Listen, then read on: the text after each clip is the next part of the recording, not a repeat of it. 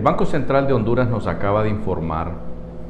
que las remesas este mes crecieron casi un 4% en promedio con comparación con el año anterior, los primeros eh, cuatro meses del año. Esto es una buena noticia para Honduras porque evidentemente la economía norteamericana está creciendo rápidamente a niveles donde estaba en el gobierno de Trump antes de la pandemia, lo cual es bueno para el país porque los hondureños que están allá este año de seguir la situación de eh, envío de remesas así como va hasta este momento, es muy probable que el país reciba fácilmente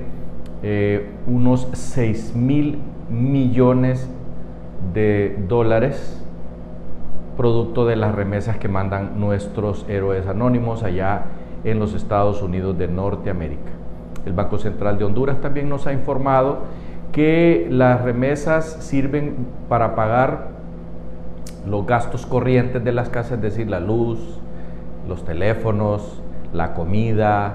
eh, el agua, los servicios pues, del Estado y que apenas un poco porcentaje que no pasa el 5% es utilizado como capital para trabajar en negocios como pulperías, salas de belleza y otros similares.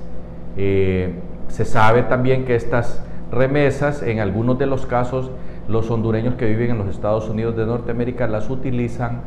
para hacerse sus casas aquí en Honduras, lo cual no deja de ser un mercado interesante. Por esa razón a nosotros nos parece muy buena noticia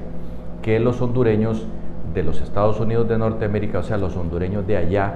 nos estén manteniendo un